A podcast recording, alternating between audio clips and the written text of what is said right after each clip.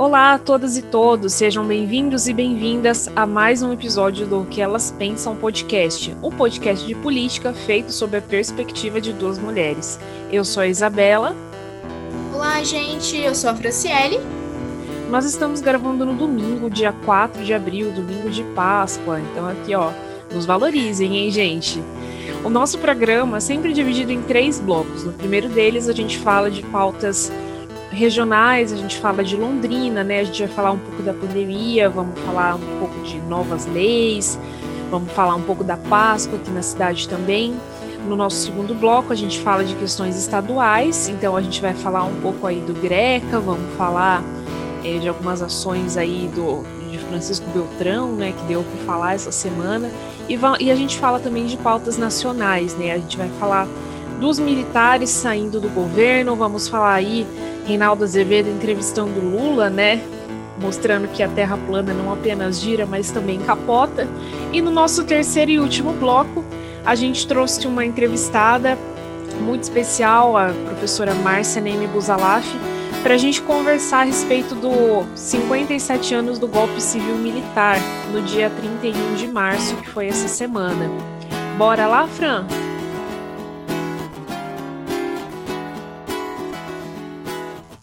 Vamos começar então o episódio de hoje com dados né, da pandemia em Londrina. Infelizmente, né, ontem Londrina atingiu, superou a marca né, de mil mortes de coronavírus na cidade, é, exatamente mil e uma mortes desde que o início da pandemia. E isso ocorre um ano depois da primeira morte confirmada é, com, essa, com essa doença, né? Que foi em 3 de abril de 2020.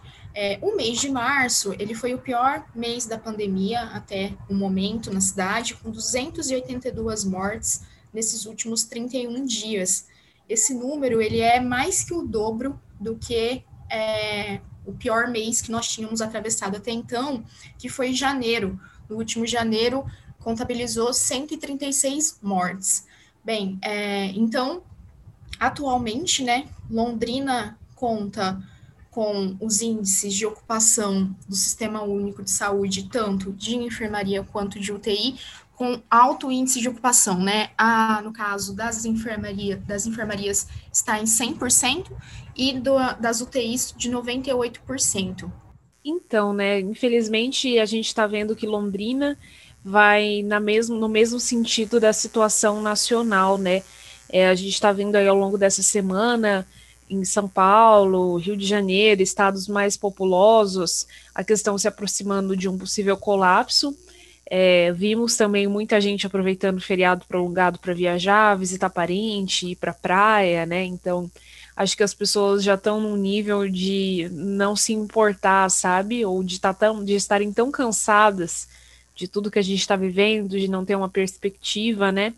É, e aí, nessa mesma semana também, aconteceu que, por ordem da Justiça Federal, é, uma ação que foi ajuizada pelo MPF, que é o Ministério Público Federal, saiu uma decisão está determinando que o HU, Hospital Universitário aqui de Londrina, instale 40 novos leitos é, de estrutura semi-intensiva para tratamento da Covid-19, né?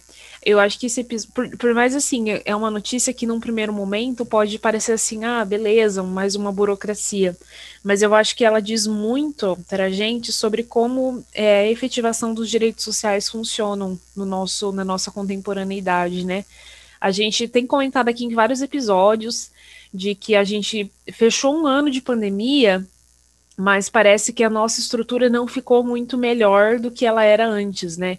É, a sensação a gente vem comentando, né, de que parece que é, parece que o, o, os estados, os municípios não têm uma estrutura muito melhor do que tinham antes. E a gente eu viu acho. entrevista da Vivian, só para concluir a ideia da Vivian Feijó, falando que não tinha como ampliar, que não faltava uhum. pessoa, que faltava medicamento. E aí a gente vê isso vir pela via do judiciário. Parece muito bom, é bom se tivesse realmente se efetivar, né, os 40 leitos, mas é muito perigoso também.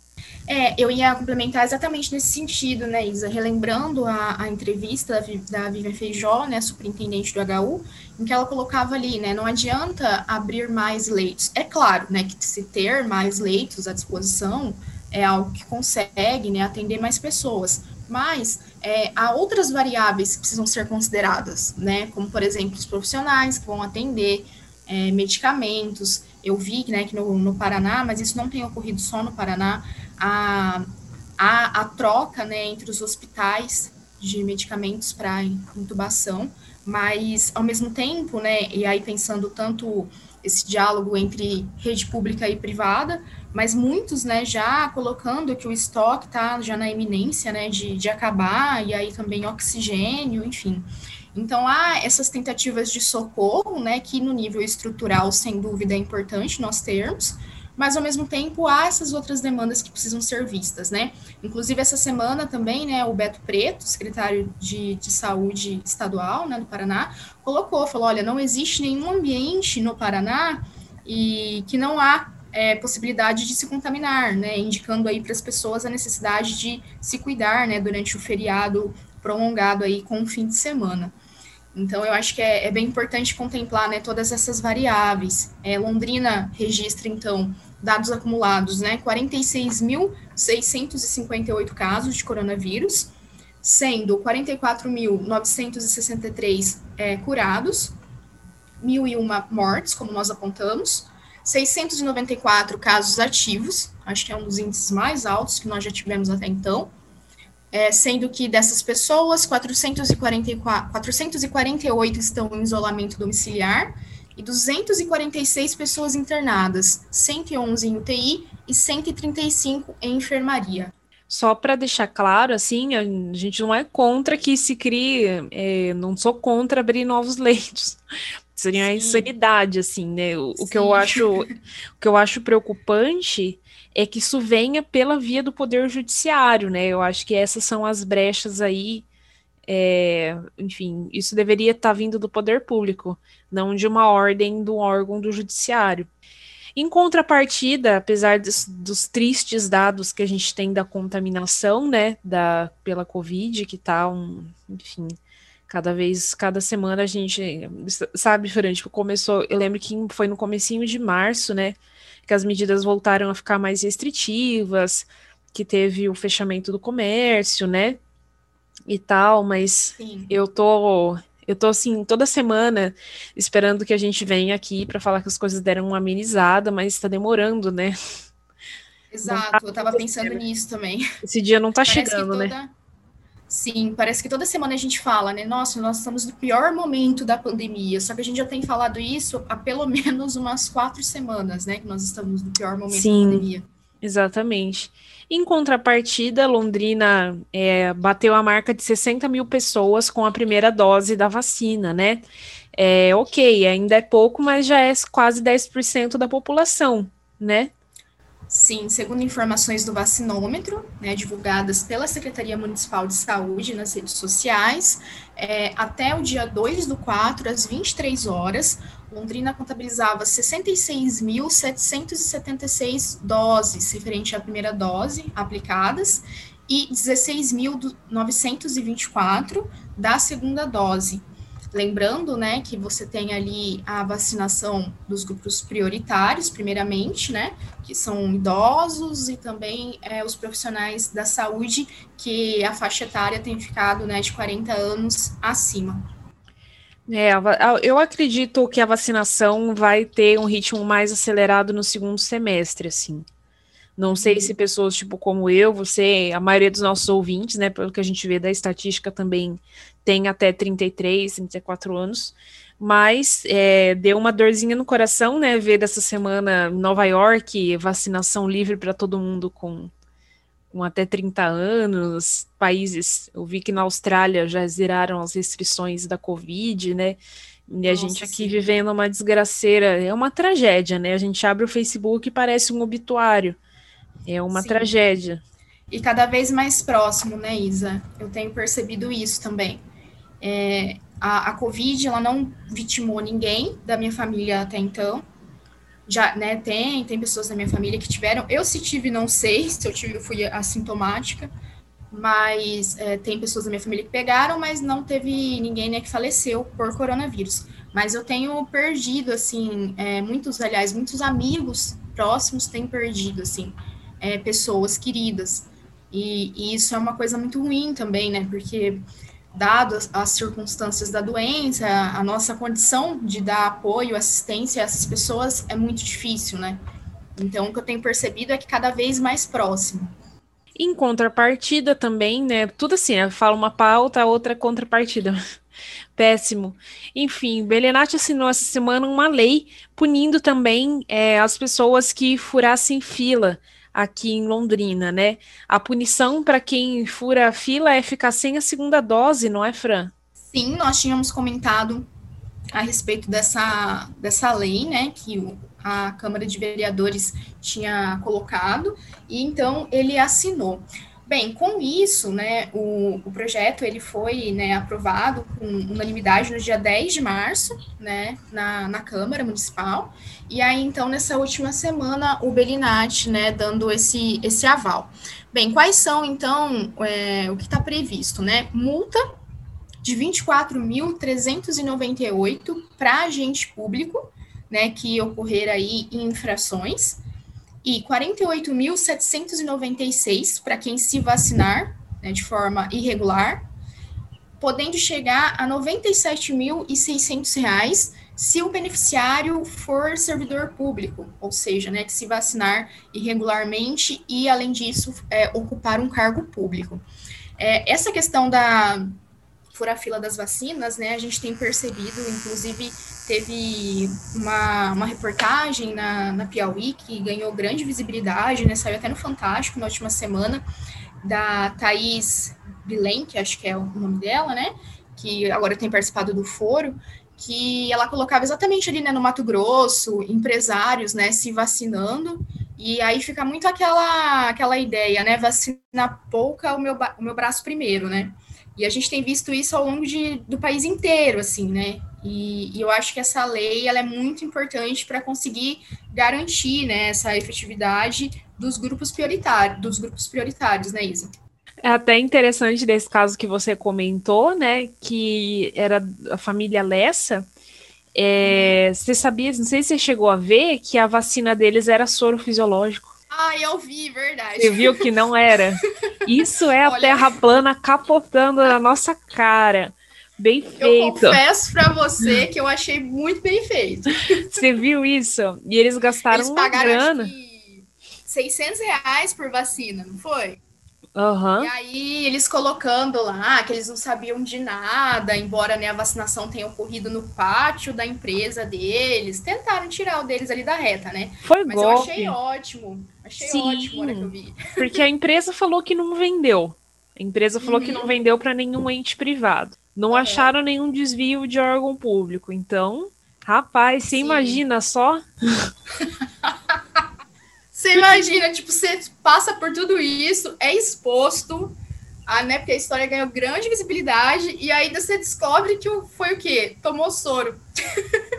Olha, bem feito. E aí, uma outra pauta que eu e a Fran decidimos trazer, uma pesquisa feita pelo Procon aqui em Londrina, apontou que a variação no preço dos ovos de Páscoa chegou aí a aumentar 68% né, em, alguns, em alguns produtos específicos. Essa pesquisa foi publicada no Bond, né, geralmente também sai no blog da, da Prefeitura de Londrina, né, no blog de comunicação. E a gente achou interessante trazer, né, o Procon ele sempre faz essas análises de, faz de preço de gasolina em determinados produtos, e essa reportagem em específico traz o preço de alguns ovos de Páscoa é, que são mais comprados, né, que são mais procurados pelas pessoas, e avaliam aí a variação de preço em vários estabelecimentos da cidade. Acho interessante, é, porque não é só para a gente vir aqui reclamar que as coisas estão caras, né? Mas para observar como que anda a questão do consumo do quanto a gente é, da questão do consumo e da questão do comércio, né? Acho que quem foi no mercado alguma vez nos últimos dias percebeu que tem muito menos ovo de Páscoa esse ano do que nos anos anteriores. E o comércio está mais fraco, sim, as coisas estão mais tempo fechadas, mas de certa forma, é, sabe qual que é a sensação que me deu quando eu vi essa chamada? O comércio nunca perdoa, né? O comércio Não, nunca é... perdoa, as coisas sempre vão aumentar de preço, a tentativa sim. de lucrar, a necessidade de lucrar, né? Porque também a gente tem muitos mercados pequenos, pessoas que não têm como subverter totalmente essa lógica, senão elas colocam o próprio sustento em xeque, mas Sim, sem dúvida. E eu acho que, principalmente pensando nessas grandes redes, né, Isa, o que a gente percebe é que se deixa, às vezes, né, de lucrar mais em um produto, acaba fazendo com que isso seja aumentado em outro, né? Eu acho que algo que a gente vai conseguir ter uma visão melhor ao longo dessa semana vai ser como que, que foi essa venda, né? Se o consumo diminuiu ou não. A gente sabe, né, que a gente tem atravessado uma crise econômica que foi agravada, né, pela pandemia, as pessoas, né, muito sem renda, a gente vai falar sobre isso mais adiante, questão do desemprego, mas para quem quiser acompanhar esse levantamento, então, apontando aí, né, uma diferença de preço que pode chegar a 68% no mesmo produto, há essa listagem completa, esse levantamento, né, no blog ali da prefeitura, o portal tem o Londrina Notícias também, tem o link ali para quem desejar, então, ver quais são os estabelecimentos, né, e as diferenças nos valores. Bem, pessoal, assim a gente vai encerrando o nosso primeiro bloco. Falamos aí de Covid aqui na cidade de Londrina, da nova lei dos furafilas, vacinômetro, preço do ovo de Páscoa. E agora, começando o nosso segundo bloco, vamos falar da pandemia no estado do Paraná, né? É, existe aí muita gente que acha que criança não pega Covid e tal, mas as estatísticas têm nos apontado que o atendimento a crianças com suspeita de estarem com o novo coronavírus aumentou. Sim, segundo o levantamento, então, que foi publicizado pelo jornal Plural, já são mais de 400 atendimentos mensais de casos suspeitos de Covid-19 em crianças e adolescentes só em 2021, é, realizados no Hospital Pequeno Príncipe, né, que é uma referência na área de pediatria no Paraná. É, em relação ao ano passado, você tem um aumento ali de em torno de 40%, 40,6%. Né? Isso comparado é, ao longo de todo o ano passado e, e, em 2021, nesse primeiro trimestre, né? Então, há um, um número bem considerável.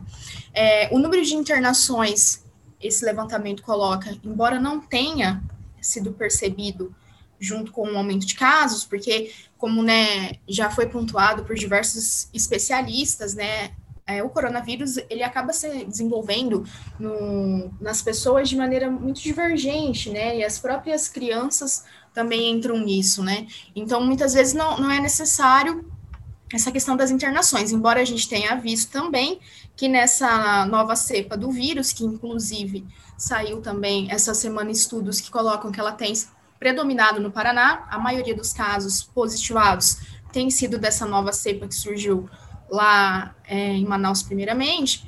É, embora então a gente tenha visto maior internação de pessoas mais novas, o número de internações de criança não tem é, aumentado até então. É, você também não tem um alto registro de óbitos, né, dentre as crianças, mas de todo modo é uma questão que chama muita atenção, porque eu acho que também vai influenciar, né, Isa, naquela discussão que a gente ficou bem em cima em episódios anteriores, que é a necessidade de pensar, né, uma retomada das atividades escolares presenciais, que está ainda né, nessa queda de braço, para que se possa garantir né, um mínimo de, de assistência e de condições né, de saúde para essas crianças. Né. Essa semana também, é, o governador do Paraná prorrogou o decreto que é, determina o, o, toque de recolher das 8 da noite até as 5 da manhã, fechamento do, do comércio um pouco mais cedo, né? Prorrogou aí a situação da a forma como as coisas já estão estabelecidas, né, deixando fluir por mais tempo e adotando medidas um pouco mais restritivas na região metropolitana. E também durante um dos, é, um, uma das ações do governador nessa semana foi a suspensão por mais 30 dias das cirurgias eletivas em todo o estado do Paraná, né? Tá faltando sedativo, inclusive aqui em aqui no estado. É, nessa semana também, empresários pediram a doação de 5 mil reais para a compra do kit Covid em Francisco Beltrão, né, Fran? Sim, exatamente. É, e detalhe, esse grupo recebeu aval da prefeitura da cidade para distribuir essas medicações. Bem, então, né, grupo de empresários, eles iniciar, ele iniciou uma campanha, né, que pediu doações para a compra de remédios. Eu vi o, o cartaz do pedido de doações, assim, é, colocava ali, né, pessoas físicas e pessoas jurídicas, quais os valores indicando, né, que poderiam ser doados e como fazer essas doações, né, e que para que, que seria esse dinheiro, então, né, para comprar esses medicamentos do, do kit COVID, que é, como nós sabemos, né, não nos tem uma eficácia comprovada no tratamento da doença. É, em um documento, então, né, de seis páginas, esse grupo, que se auto-intitula Associação de Apoio ao Tratamento da Covid-19, é, coloca ali né, como que faria essa distribuição dessas medicações. Segundo esse documento, o objetivo era atingir pelo menos né, 5 mil pessoas, é, tendo essa essa entrega né, desses kits. Bem, no entanto, né, na última terça-feira, dia 23, o Ministério Público é, colocou, né, por meio da Quinta Promotoria de Justiça de Francisco Beltrão, um procedimento administrativo que questionou a prefeitura sobre a indicação dos medicamentos, dando até 24 horas né, para que pudesse responder sobre o caso. Mais uma tentativa a gente vê, né, Isa, de tentar ainda trazer esses protocolos que não se tem evidência nenhuma mas que acaba tendo muita legitimidade, visto que, né, o pessoa que, né, que ocupa o cargo maior, né, o chefe do Executivo Nacional, tem ainda tem esse discurso, né, de cloroquina, ivermectina e todos esses paranauê, né? Olha, eu acredito sim, você é, receitar, indicar e promover o uso de medicações não comprovadas e que trazem efeitos colaterais para as pessoas é criminoso. Isso é criminoso. É cloroquina, conforme saiu aí no Brasil de fato, é cloroquina, ivermectina e azitromicina. Cloroquina, Sim. teve gente que morreu de parada cardíaca por causa disso. Ivermectina carga, causa sobrecarga de fígado, né? E teve gente que uhum. foi parar na fila do transplante. E a azitromicina é um antibiótico. Você ficar tomando antibiótico sem ter infecção bacteriana cria resistência. E aí você tem que tomar cada vez um antibiótico mais forte. Então a iniciativa desse grupo de empresários, no meu entendimento, ela é criminosa sim. Né? As pessoas, eu acho que se agarram a, a se agarram a a esses tratamentos, né? Mas a gente já sabe, a gente já está cansado de saber que não existe bala de prata contra a Covid. As pessoas precisam Exato. se vacinar. E nessa semana também, é, o prefeito de, de, Curitiba, né, o Rafael Greca, ele é, enviou para a Câmara de Vereadores um projeto de lei que é, dificulta a doação de alimentos a pessoas que estejam é, em situação de rua, exigindo que os movimentos, que as organizações sociais, né, tenham uma autorização da prefeitura para se fazer isso, né? O projeto foi protocolado em regime de urgência na Câmara e deve ser apreciado é, nos próximos, pode ser apreciado nos próximos dias, dependendo né, de quando a Câmara de, de Vereadores de Curitiba colocar esse projeto em pauta, né? É, assim, né, com tantos problemas, com tantas coisas, é, a gente vê esse projeto aí como, não sei, como algo descontextualizado, né, e fica se perguntando do verdadeiro propósito desse tipo de iniciativa. Sim, a, a ideia principal, né, era deixar só a cargo, né, da, da prefeitura essa, essa liberdade, né, para que as outras instituições possam fazer essa doação, tem ali né, um programa em Curitiba que se chama Mesa Solidária, que faz né, essa, essa distribuição, tanto de, de alimentação quanto de órgãos, é, órgãos, produtos de higiene, etc. Mas, assim, eu achei muito de fora de contexto mesmo, né? Porque você vê ali punição em torno de 150 a 550 reais, sendo que você tá, a gente está atravessando uma situação que a gente tem percebido que as condições, né, o número de pessoas em condições de vulnerabilidade tem aumentado cada vez mais.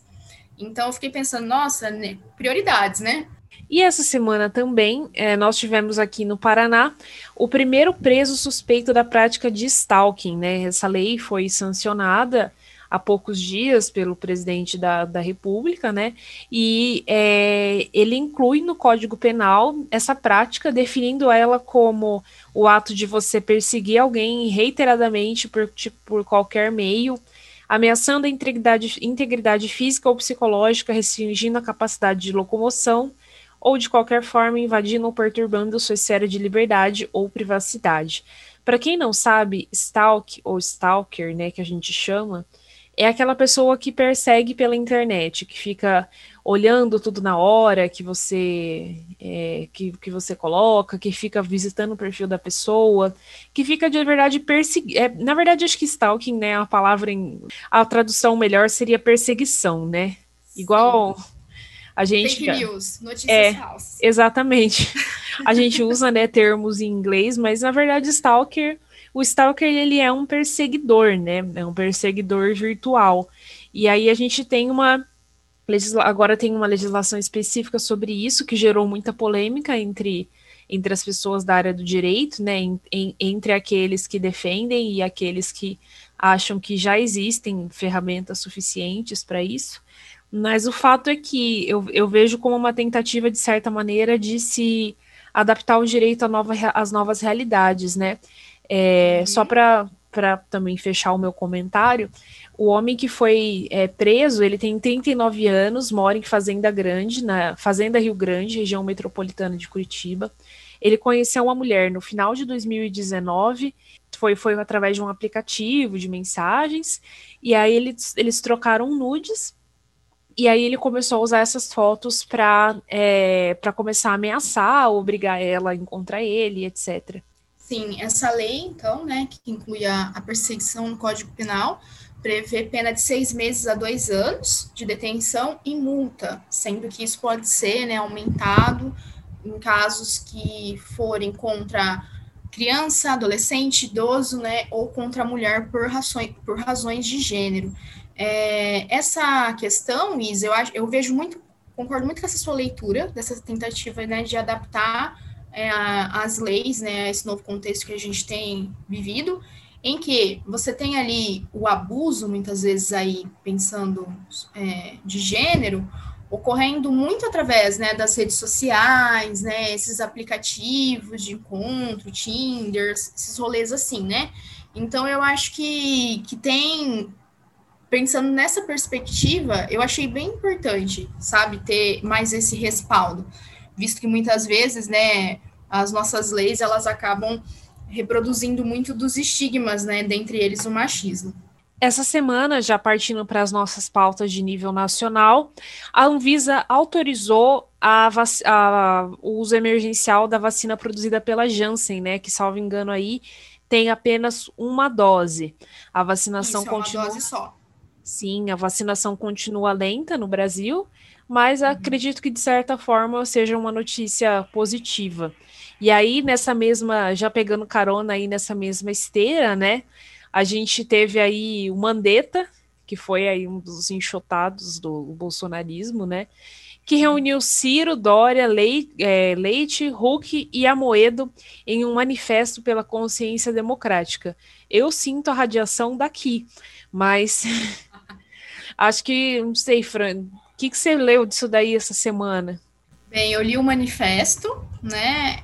Eles tentando pagar, né, bem de, de isentão, assim, né? Nenhum momento eles citam o nome do Bolsonaro, mas se sabe ali, né, que eles estavam fazendo uma crítica, né, ao governo Bolsonaro, falando que tem que ser é, feito possível. Aí, quando eles, eles utilizam aí, abre aspas, né, consciência democrática, eles estão tentando alertar a população pela emergência e fortalecimento né, de um autoritarismo via governo, via governo Bolsonaro. Então, é, esse manifesto, pelo que eu pude ver de analistas, né, cientistas políticos, ele foi concebido assim, né, como uma tentativa de uma possível, né, articulação eleito, eleitoral, né, entre esses nomes, né, que conversam para uma fazer aí, né, possíveis alianças para o próximo pleito presidencial, né? Mas aí eu acho que vale destacar também, né, Isa, que todos esses personagens que assinaram, né, esse termo, esse manifesto, eles acabam, né, se colocando contra, né, eles são críticos a uma candidatura do ex-presidente Lula, embora é, o Dória tenha dito na última semana, mas aí, né, mais uma volta que a Terra plana dá, que frente a 2022, se necessário, para enfrentar o Bolsonaro, ele pode até mesmo se colocar ao lado do Lula.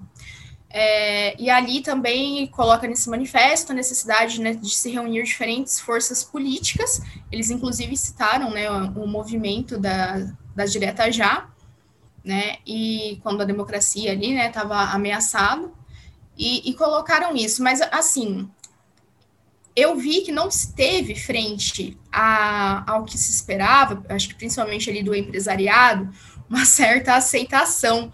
Não sei se você viu que a, a Luísa Trajana, dona do Magazine Luiza, ela se recusou a assinar o documento, entre outros empresários. É, Sérgio Moro também disse que foi procurado para assinar, mas que não assinaria porque a empresa que ele está trabalhando atualmente não permitiria que ele assinasse eu acho que é uma, uma questão que a gente já vinha comentando, né, nos, nos, últimos episódios, da formação de uma alternativa de direita mais branda, eu acho, ao bolsonarismo, né? É, acho que o Ciro está cumprindo aí a palavra de ser, anti, de ser um, um antipetista, né? É, e, e de se alinhar com forças à direita. Só que o que eu tenho observado, pelo menos até agora, claro que até 2022, né, até as eleições tem muita água para rolar, mas o que eu tenho observado é que essa frente não tem tanta expressão assim, né, o Mandetta, é, o Mamoedo, o Ciro, eu acho que não tem tanta expressão e não tem tanta solidez quanto, quanto a gente imaginou que poderia ter. Claro que ainda tem muita água para rolar, tem muita coisa que pode acontecer, mas eu acho que é, vamos, vamos continuar acompanhando, sabe? Esse pessoal está se organizando, não vai tirar o cavalinho da chuva tão cedo, mas vamos ter que ver como é que vai ser isso daí. É, e aí, falando em antipetismo, a gente teve aí, talvez por ironia, não sei, eu achei extremamente irônico e engraçado, mas tá bom, né? Que o Reinaldo Azevedo entrevistou o Lula. um grande antipetista, né, por vezes grosseiro e sem noção. Será que temos um Reinaldo arrependido? Olha, eu ia falar exatamente isso. Você tirou as palavras da minha boca. Na, eu vi, acompanhei a entrevista na sexta-feira, né? Não consegui acompanhar ao vivo, mas a, ali o que ele demonstrava a todo momento é ele se desculpando, assim, olha eu fui um crítico ferrenho do PT, do governo Lula, né? Mas é, é importante, sabe essa tentativa de, de colocar, olha, eu errei, mas agora eu quero consertar o que eu fiz. Vamos mandar isso, o assim. Reinaldo assim. Azevedo pro, pro Instagram do Bolsominions arrependidos. É, mais ou menos nesse, nesse rolê, assim, sabe, Isa? Isso ficou muito evidente, né? Eu acompanhei toda a entrevista e, eu, e algumas coisas que eu acho que merecem, né, destaque. Primeiro que, assim, essa entrevista aconteceu na quinta-feira. Como nós sabemos, as quintas-feiras, elas são muito conhecidas porque acontecem, né, as tradicionais lives, né, do Bolsonaro. E a entrevista do Lula teve uma audiência 18 vezes maior, vou repetir, 18 vezes maior do que teve a live do Bolsonaro. Chegou a atingir ali de pessoas, né, assistindo ao vivo, 275 mil pessoas. Enquanto a do Bolsonaro, a live contou ali com audiência simultânea de 15 mil pessoas. Eu acho que isso é um dado importante, nós estamos falando de números bem divergentes, né? É, a entrevista em si no conteúdo do Lula é, foi bem crítica, como já tem sido, né, os últimos discursos é, do Lula é, em relação ao Bolsonaro. Na verdade, todos os discursos, mas eu não sei, eu tenho sentido assim que principalmente depois que ele se conseguiu recuperar né, os seus direitos políticos, ele tem sido mais mais crítico, tem subido o tom no discurso frente ao ah, Bolsonaro. O né? Lula, né? o Lula voltou para o jogo, né? Ele voltou, Exato. colocou a camisa de titular agora. Sim, ele tem sido mais bem mais crítico, né? E aí, frente a isso, então, ele tem ele criticou muito a questão da, da gestão da pandemia, né? Não à toa, se referiu né, ao Bolsonaro como genocida, falou que ele tinha que fechar a boca em relação à crise sanitária, já que ele não tem falado nada né, que tenha trazido contribuições, muito pelo contrário, tem lutado né, contra a, população e a favor do vírus. É, e aí, eu acho que quando questionar, é, o Rinaldo Azevedo, né, perguntou para ele a respeito do pleito de 2022, ele ainda manteve aquele discurso, né, de que isso não é algo ainda que está é, organizado, não é o que está decidido, mas que se for necessário e uma decisão do partido, ele vai sair candidato. É, gente, o negócio aí, batata do Bolsonaro tá assando.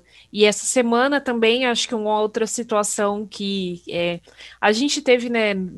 Ah, ah, antes dessa última pauta, acho importante a gente é, lembrar também que nessa terça-feira vai, vai voltar a ser pago o auxílio emergencial.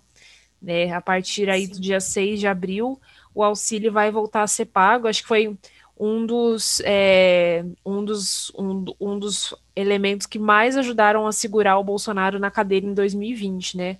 O auxílio agora vai ser em quatro parcelas de 150 reais para pessoas, para famílias de só uma pessoa, 250 para duas pessoas ou mais, ou 375 para mães chefes de família. Vamos ver, né, como que vai ser isso daí. A gente sempre fala da batata do Bolsonaro assando, mas eu acho que é, eu me sinto excessivamente otimista falando que ele tá mal na fita, sabe? É, de todo modo, essa é. semana, que nessa semana a gente completou 57 anos do golpe civil-militar no Brasil, e o Bolsonaro sofreu um revés dos próprios militares, né?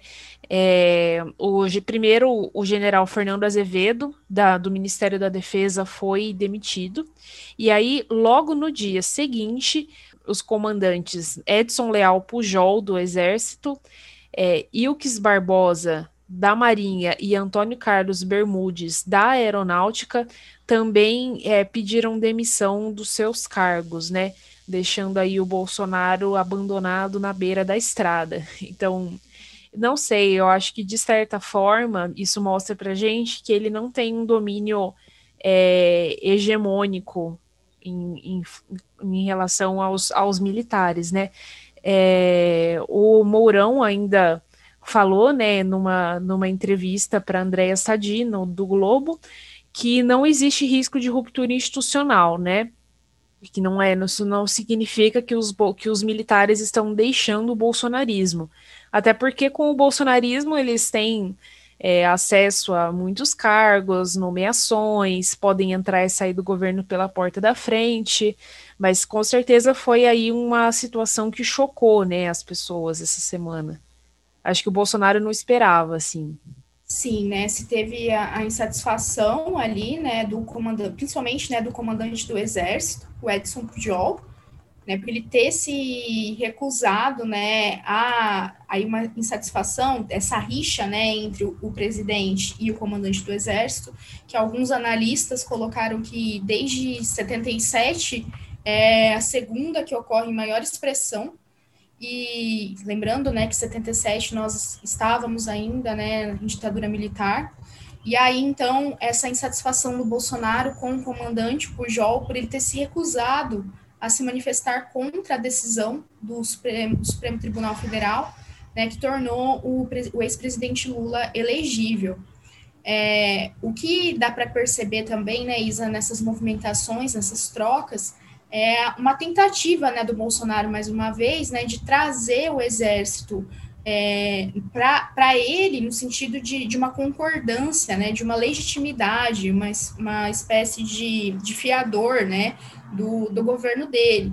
Mas a gente viu né, pelas falas, inclusive do, do Santos Cruz, né, bem crítico a, ao Bolsonaro, que não, não se tem uma, uma questão assim, com uma, um consenso né, das, das Forças Armadas em relação a, ao governo do Bolsonaro, porque há grupos, né, principalmente mais os de baixa, né, patente, que se tem um, uma adesão maior, mas quando você vai pegando isso de maneira mais escalonada, é, é muito divergente essa adesão, né? Não é algo consensual. Embora né, nós, nós saibamos que tem uma grande presença né, desses militares no governo Bolsonaro, como você falou, né? Eles têm, é, entram a hora que eles querem, né? Então tá muito cômodo né, nesse sentido, né? É, e eu acho que de certa forma eles têm aí sentido, né, nesse episódio em específico, de que o Bolsonaro governa sobretudo para si mesmo, né? E todo mundo que todo mundo que contraria, que bate de frente, que fala não para ele, acaba aí é, acaba sendo frito, acaba acaba sendo desrespeitado, né, de certo modo. Sim, e uma questão que eu acho também que ficou evidente nisso é que a gente discutiu muito isso e aí ficou aquela, né? Porque isso também aconteceu na semana de, do marco, né, dos 57 anos do golpe. Será se ele estava gestando ali, né, um alto golpe? E por sua vez, a gente não à toa, né, eu acho que não sem motivo, a gente concentrou muito das nossas atenções a isso. E por sua vez, a gente não deu tanta atenção ao caso da, da saída do Ernesto Araújo, né, que era algo que de, pelo que tudo indicava, já ia acontecer mesmo, né? Muitos é, senadores pedindo né, a cabeça dele. Eu acho que a gota d'água, né, foi o, desentendimento que ele teve, né, com a Cátia Abreu, mas uhum, é, já tinha algo que já vinha acontecendo antes. Só que, por que que o Ernesto Araújo sai, então, né? Em mais uma é, tentativa do Bolsonaro de agradar e de atender os interesses do centrão, né? Uhum. E aí, se a gente recuperar que semana passada o Lira justamente, né, fez aquele discurso com um tom meio é, com ameaça, né, que os remédios podemos pedir o seu impeachment, dando, dando, deixando isso meio que no ar, né?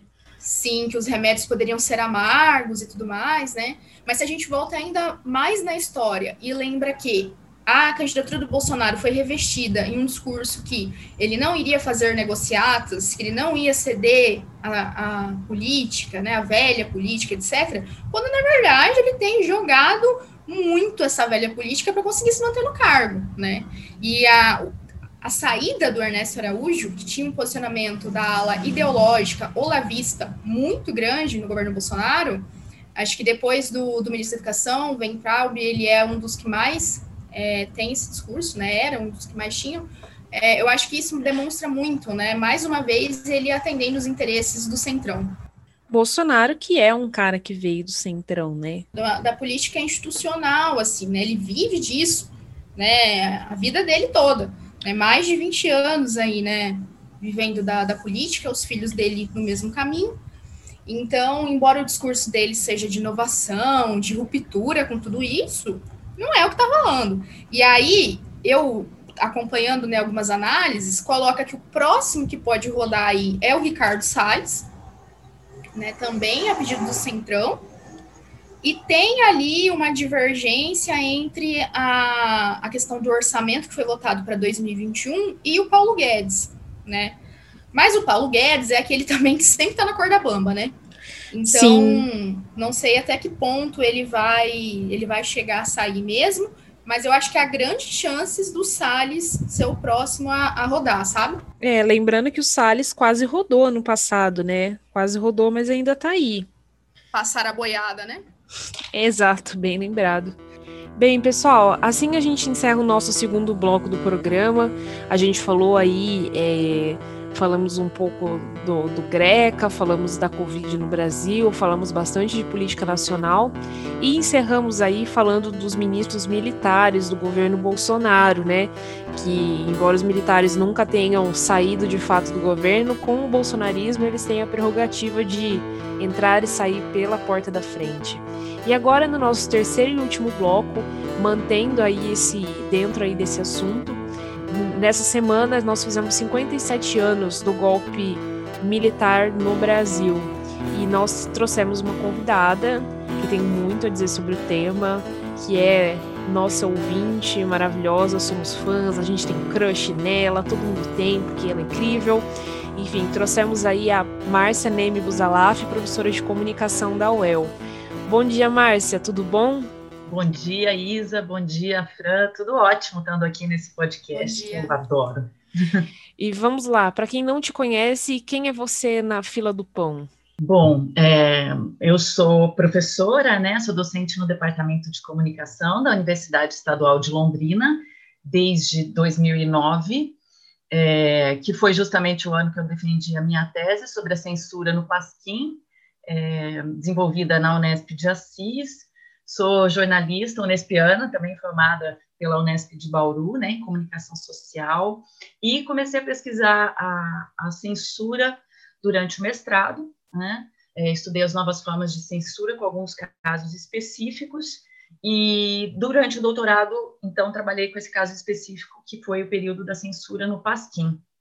É, me divido aí entre as aulas da graduação, é, jornalismo, as vezes relações públicas também, as aulas do mestrado, e acho que é isso. E sou uma apaixonada, assim, por discutir esses temas que não são tão importantes, assim.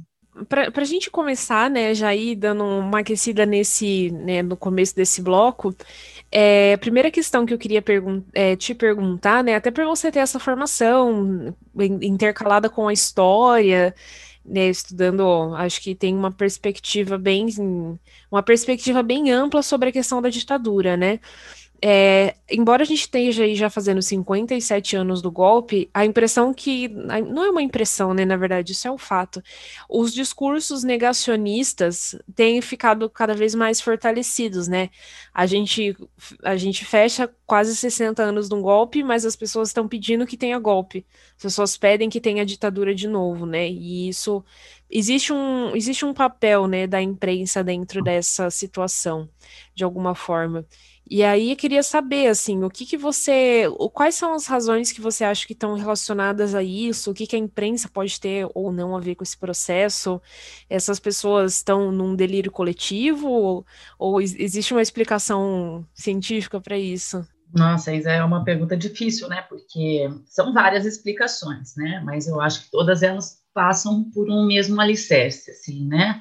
É, que eu acho que é que a gente pode aí usar até essa frase do Milor Fernandes para inspirar, né, que é o Brasil tem um longo passado pela frente, né, então estamos ainda engatinhando muito, né, é, na, tanto na, na, na, na, descoberta, né, de novos documentos, de acesso a alguns documentos que ainda não, não, não é possível, quanto na disseminação mesmo científica, né, dessas, dessas descobertas, né, então, esse processo negacionista que a gente vê hoje em dia muito evidentemente colocado, né, porque também o governo federal apoia, né, o governo federal ele faz parte desse discurso negacionista, ele propaga esse discurso negacionista, sempre foi assim, na figura do presidente e, né, de, de outras pessoas que circulam e que fazem parte do governo e que têm importância em decisões, né?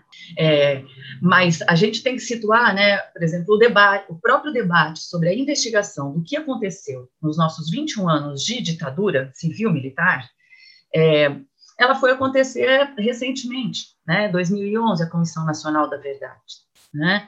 Esse é um ponto cru, crucial, eu acho, né? A gente mostrar como, por exemplo, o Chile, que teve uma ditadura que foi de 73 a 90, em 90 já tinha a Comissão Nacional da Verdade, assim que terminou, né? assim que o primeiro presidente foi eleito. Né? Na Argentina, que foi de 76 a 83, logo no ano subsequente, né, em 84, foi instituída. Né? Então, a, a, as histórias, a dor, é, as mortes, as investigações, elas costuraram todo o desenvolvimento democrático desses países. Inclusive, foram para o cinema. Nós temos uma leva de filmes é, argentinos e chilenos que trazem a discussão da tela do cinema, dentro do shopping, né, sobre a ditadura. Isso no Brasil é muito recente. Né? É, então, é, a imprensa ela também não, não, não cumpre tanto este papel né, como poderia cumprir. Né? É, de esclarecer, né? É, pelo contrário, a gente tem aí, ó, 2009 que eu falei, né, que foi o ano que eu defendi a minha tese, foi o ano que é, eu vim aqui para a UEL, foi o ano em que a Folha de São Paulo escreveu um editorial, famoso até hoje, falando que a ditadura foi uma dita branda. Isso, isso é agora, de 2009, né? Então, eu vou até citar uma frase do historiador Marcos Napolitano, que ele fala, ele, ele faz um estudo, né, que ele compara o revisionismo de natureza historiográfica com o negacionismo, que são duas coisas diferentes e às vezes a gente usa como sinônimas, né? É, mas ele fala, uma das marcas do negacionismo é a negação das evidências, não é a ampliação do conhecimento, mas é a negação do conhecimento, né? E aí a gente pode pegar aquele filme, 1964, Brasil entre Armas e Livros, né? É, produzido por, por aquele grupo chamado Brasil Paralelo, que teve uma exibição polêmica, né? Aqui no campus, né? Inclusive vocês estavam, né? Aí eu tava nesse dia há dois anos, né? Eu ah, lembro. Faz exatamente. dois anos. Meu Deus, não sei mais contar, mas acho que é, foi 2019, faz dois anos. E desde lá, né, é, eu vim pesquisando esse filme, e esse filme, é, ele coloca entrevistados, é, historiadores, escritores, jornalistas, cientistas políticos, cientistas sociais. Ele coloca páginas de jornais, é, Olavo de Carvalho, Costura, com seus depoimentos, a, a, essas duas horas e oito minutos de filme, é, tudo isso para negar, né? É, então, o intuito é falar que, tá, se teve ditadura, não começou em 64, começou em 68, quase cinco, porque antes não tinha muito problema. É, fale isso para as famílias, né, que perderam pessoas. É, então, é, uma relativização de todas as informações que já estão comprovadas, enfim, a partir de pesquisas. Então, é nesse movimento, sabe? E muito pouco, por exemplo, saiu uma matéria na Folha de São Paulo sobre o uso indevido de, fo de fotos do Sebastião Salgado nesse filme, 1964, Brasil entre Armas e Livros. E, assim, é uma matéria solta, pé de página, no caderno ilustrada, sem grandes contextualizações.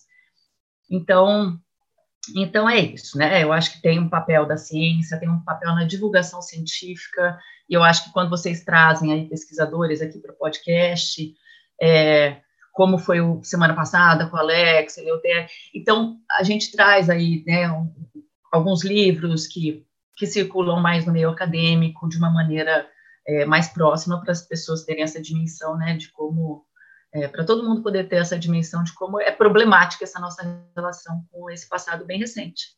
Também quero agradecer imensamente, né, a sua presença, muito obrigada em todos os momentos, assim, né, nesse mais um muito especial para a gente. É, professora, eu queria te perguntar, como que você estudou, né, a censura no, no Pasquim, aí você coloca ali, né, três momentos diferentes que você conseguiu identificar, é, como que você vê as relações do, do governo Bolsonaro com os meios de comunicação?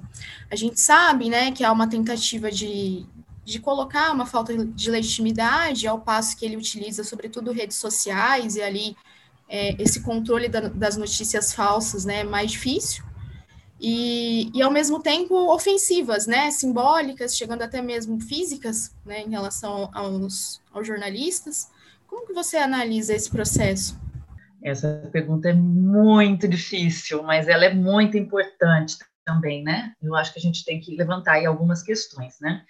É, quando a gente imagina, né? É, quando a gente é, recorre às obras, né, que tratam da censura durante o período da ditadura, e aí tem Maria Aparecida Aquino, Beatriz Cuchini, tem várias, né? É impressionante assim ver o papel da como a imprensa operou, o Bernardo Kucinski traz toda a imprensa alternativa, como aconteceu, o Juremir Machado, né, traz o 1964, o golpe midiático civil-militar, né, então, é, então a gente tem, assim, esse, é, um estudo constitutivo, assim, dos mecanismos é, de censura durante o período da ditadura, né, então, que operavam de formas diferentes, né? Como você viu na minha tese, né? No Pasquim mesmo foram três fases diferentes. É, o Pasquim teve censor dentro da redação, o Estadão teve, a Folha não teve, a Veja não teve. Eram outros processos, né? Então, tinham processos é, diretos, né? De censura, de ler o material e censurar antes dele ser publicado, é, as proibições, né, os bilhetinhos que vinham proibições, ó, não pode divulgar a morte dessa pessoa, né, é, e também formas indiretas de censura que eram bastante é, é, prejudiciais também à imprensa, né? Uma delas, por exemplo, colocar bombas em bancas de jornal e revista que vendiam os ditos periódicos subversivos, que era uma confusão toda, porque eles botavam, misturavam alhos com bugalhos, assim, né? É, Pasquim com movimento e opinião, assim, jornais eram muito diferentes, mas É, então, eram várias formas de você minar, né? Esse, é, a imprensa. E principalmente a imprensa é, de oposição, vamos dizer. O, no governo Temer, que agora tem, é, tem a pesquisa do Gabriel, que, que, eu acho que elucida muito a, a pesquisa do Gabriel Ruiz, ele pesquisou os mecanismos de censura durante o governo Temer, né, na EBC, porque ele destitui o conselho curador, ele faz, ele faz alterações né, é, dentro da empresa brasileira de comunicação que é, denota mecanismos de censura. Né? Agora, sobre o Bolsonaro, eu não, eu vou opinar, né? Eu não tenho uma pesquisa sobre isso, não orientei um trabalho sobre isso. Falei para o Gabriel que acho que é o próximo caminho aí, né? Já que ele pegou o governo Temer, né? Ver aí como isso continuou aí no governo do Bolsonaro. Então, é mais uma opinião, mas assim são mecanismos, né? A gente vê claramente. Né? Primeiro, agressão e principalmente as jornalistas mulheres. Isso tem sido assim um ponto que obviamente causa é, causa dificuldade mesmo no trabalho da jornalista, né? Você vê depoimentos das jornalistas mulheres que são perseguidas, né, que são acusadas de trocar entrevistas por sexo, é, é, é nesse nível, né? Isso é uma é, é você colocar uma barreira na informação, é óbvio. E é uma barreira que não é um ato, né, que não é um decreto, que não é. Então, é sempre, na, na, minha pesquisa até do mestrado, eu falava disso, né, dessas novas formas de censura e de como elas são, elas são, elas não, não são como inimigo é, visual que a gente poderia nominar, né, é, durante o período da ditadura, né, apesar de que as informações sempre vinham de setores de cima, não tinha ninguém assinando atos de censura, assim, né, declaradamente, é, tinha uma, uma, uma materialidade, né? Tinham órgãos responsáveis por isso. E no governo do Bolsonaro, não. Só que tem uma agressão clara, né? A hora que fala, enfim, destitui qualquer pergunta, não se sente na obrigação, como governante, de dar, de passar informações, de responder a perguntas, né? Então, porque a censura não é só você proibir algo de ser falado, né? É você tentar silenciar também esses processos, né? Então, é, eu tenho certeza que vai ser um estudo incrível, assim, sabe? É, trabalhar com esse material do, do, Bolsonaro, porque amplia a nossa noção de censura. São censuras diferentes. E, as, e a imprensa, ela reage de forma diferente, né? É, na, na, em Portugal, por exemplo, durante a ditadura salazarista, é, quando se era censurado um, material da capa, por exemplo, eles deixavam em branco para mostrar, sabe? É, então, cada, cada momento de censura, ela, ela também pede da, da imprensa uma, uma dinâmica, né? É, tanto que a imprensa que, que é, teve um papel absolutamente presente no processo é, de questionamento de, de, estruturas democráticas, assim, a partir de 2013, né, dentro das movimentações das jornadas de junho, a, a imprensa que se colocou num papel é, não crítico é, dos, do processo que desembocou no impeachment da, da presidenta Dilma, é, essa imprensa, ela, ela agora ela está horrorizada porque ela está sendo limitada, né? Então, isso fica muito claro. Né? E isso acontece em vários órgãos, durante o período da ditadura também. O livro do Juremi, ele mostra, os jornais todos apoiaram o. No dia 31 de março, antes, tem editorial da Folha de São Paulo, de, de, começo de março, apoiando, é, falando quem vai tirar esse, o Jango do poder? Alguém tem que fazer isso, né? É, e aí, ali, a partir de 68, quando começa realmente é, uma, uma, uma censura prévia, é, começa a atingir, inclusive, a estrutura financeira dessas empresas de comunicação, aí elas começam a se voltar contra. Né? Então, o mecanismo é, é, é muito parecido com o que a gente vê hoje em dia do governo Bolsonaro. Agora, a imprensa está horrorizada. Agora. É, e eu acho assim, né? É, passeando também um pouco pela área do direito, né, para os nossos ouvintes, aí eu, eu, também tenho uma formação nessa área. É, o Bolsonaro foi condenado a indenizar a Patrícia Campos Melo em 20 mil reais por ter dado aí faladas. Ele falou umas coisas tipo assim, que ela queria dar um furo de reportagem, queria dar o furo contra mim, fazendo aí uma piada de conotação sexual, fazendo gesto obsceno. Eu acho que 20 mil reais é pouco. Por, por, ele ser um presidente da República. Mas eu tenho a mesma sensação em relação ao judiciário, sabe? Acho que no judiciário é, foi ainda mais flagrante esse apoio e eu acho que o horror ainda não é completo, porque a, o judiciário ainda é muito privilegiado nesse tipo de circunstância de exceção, eu acho. É, e mas tentando assim, vamos falar, vamos partindo para nossa última pergunta do bloco, né? Vamos tentar uma luz do fim do túnel aí. Você é, vê, você consegue identificar alguns alguns veículos, algumas formas de se fazer comunicação em 2021 que você onde você observa esse papel de resistência? Tipo, isso, isso existe na nossa realidade, assim? Nos deu uma luz. se você tiver, existe, claro. Existe aqui, nesse podcast. Existe. Ai, meu Deus, que lindo! Adorei. Existe aqui, né, gente? Olha as temáticas que você vocês trazem. Semana passada a gente estava falando sobre racismo, sobre imprensa, o papel da imprensa nesse, nesse, né, nesse debate. É, eu sou completamente é, otimista nesse sentido, não das instituições. Eu, eu, sou completamente otimista desses movimentos de resistência assim, que a gente tem visto. É, e, principalmente, assim, de uns anos para cá, uma tentativa de quebrar a barreira, né, o, o tal do muro acadêmico da universidade e trazer esse debate para fora, sabe? É essa ponte que você, vocês constroem em vários outros podcasts, né? Eu sou uma apaixonada por podcasts, é, mas não só eles, né?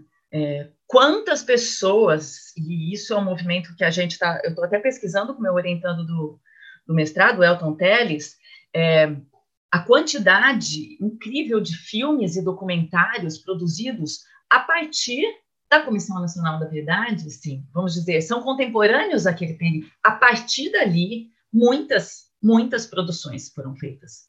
E na raça também. Sim, eu acho que são, mesmo o cinema sendo aquela grande empresa, né, de como é, é um grande aparato, é, sim, são movimentos né, de, de, resistência na comunicação, né? Trazer filmes é, que, que, que, debatam a questão. A gente teve um, do, um filme do Marighella, né, da Isa Greenspan, que é, era sobrinha dele, e agora a gente tem agora, em maio, né, vai ter a, a estreia de Marighella, o filme do, do Wagner Moura, que está aí enfrentando também o quê? Processo de censura.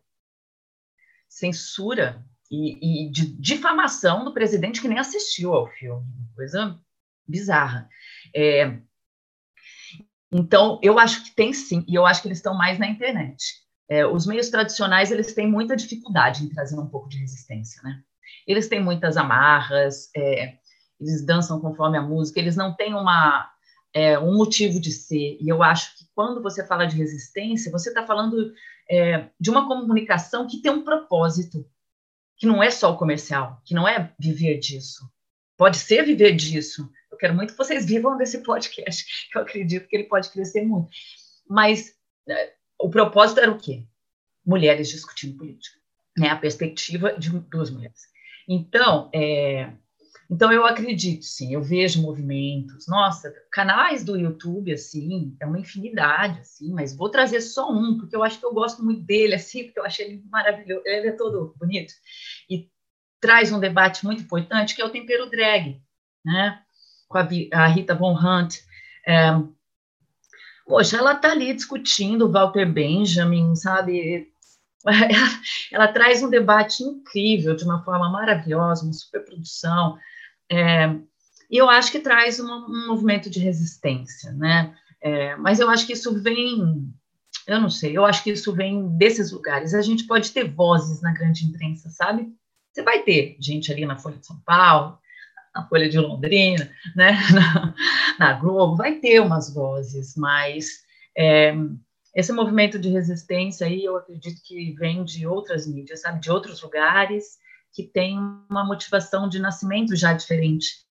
E, e também disso, né, eu estou vendo muita, muita tentativa de levar conhecimento historiográfico do processo, dos processos de comunicação, de censura das artes, é, de uma maneira mais facilitada, mais é, que não seja só uma obra como um todo, né, mas que seja um debate, como a gente fez aqui, né.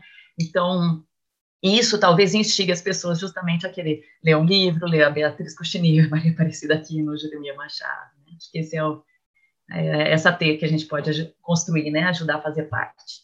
Nossa, sim, eu concordo muito. Eu acho que principalmente nessa questão da, da pandemia, tentando olhar pelo menos um aspecto positivo disso, né?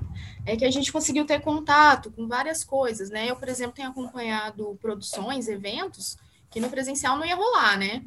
É, tipo, recentemente mesmo teve uma mesa que inclusive abordou essa questão das direitas também, da, da agência pública, é, teve, estou participando de eventos tipo na, na, Federal da Bahia, entre outros, que no presencial não ia, questão de agenda, deslocamento, não ia dar certo.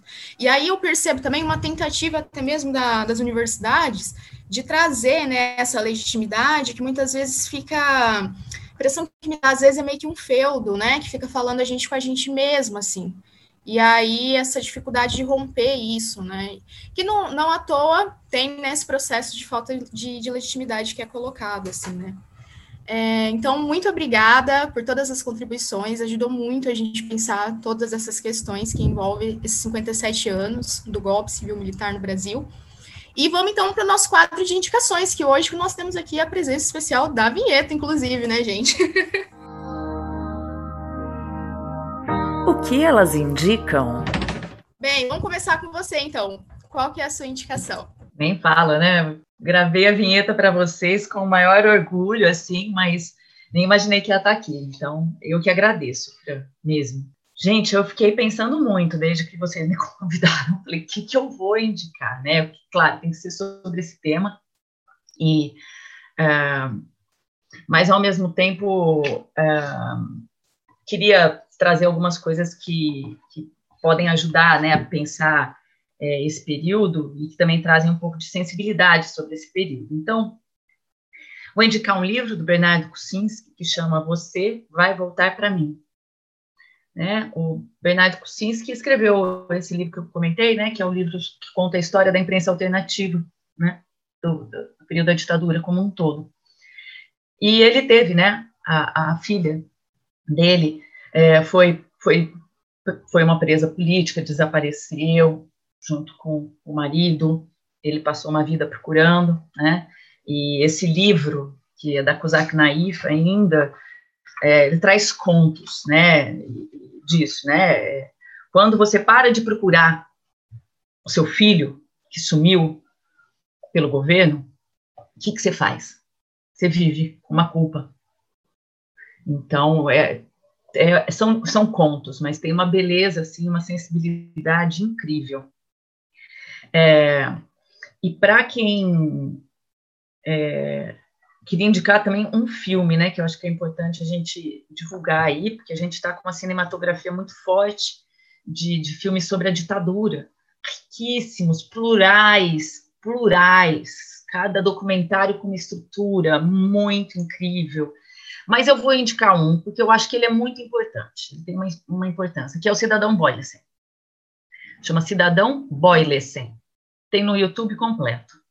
É a história do presidente do grupo é, da Ultragás, Henning Boylesen, né? um dinamarquês que veio para o Brasil é, e era um grande empresário, sempre com as pessoas, em festas, e foi um dos financiadores da tortura nesse país ele importava é, equipamentos para torturar as pessoas. Ele assistia, ele tinha prazer nisso, né?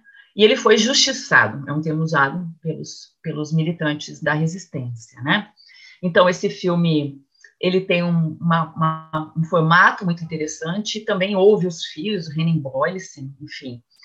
E já, acho que é um filme muito importante. E assim, ele demarca também um, um tempo ali, né? Um momento em que se começou esse boom dos filmes refletindo sobre o período da ditadura.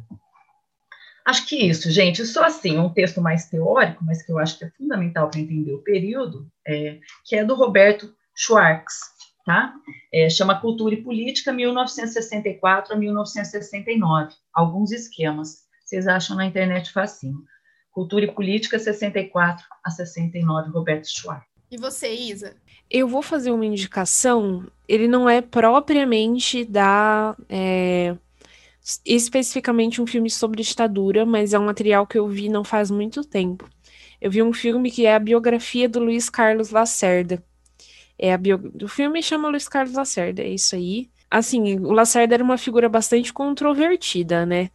É, ele não. Às vezes ele tinha uns posicionamentos meio complicados, mas ele era uma pessoa que, de certa forma, ele tinha uma, ele exercia um papel de liderança de massas, né?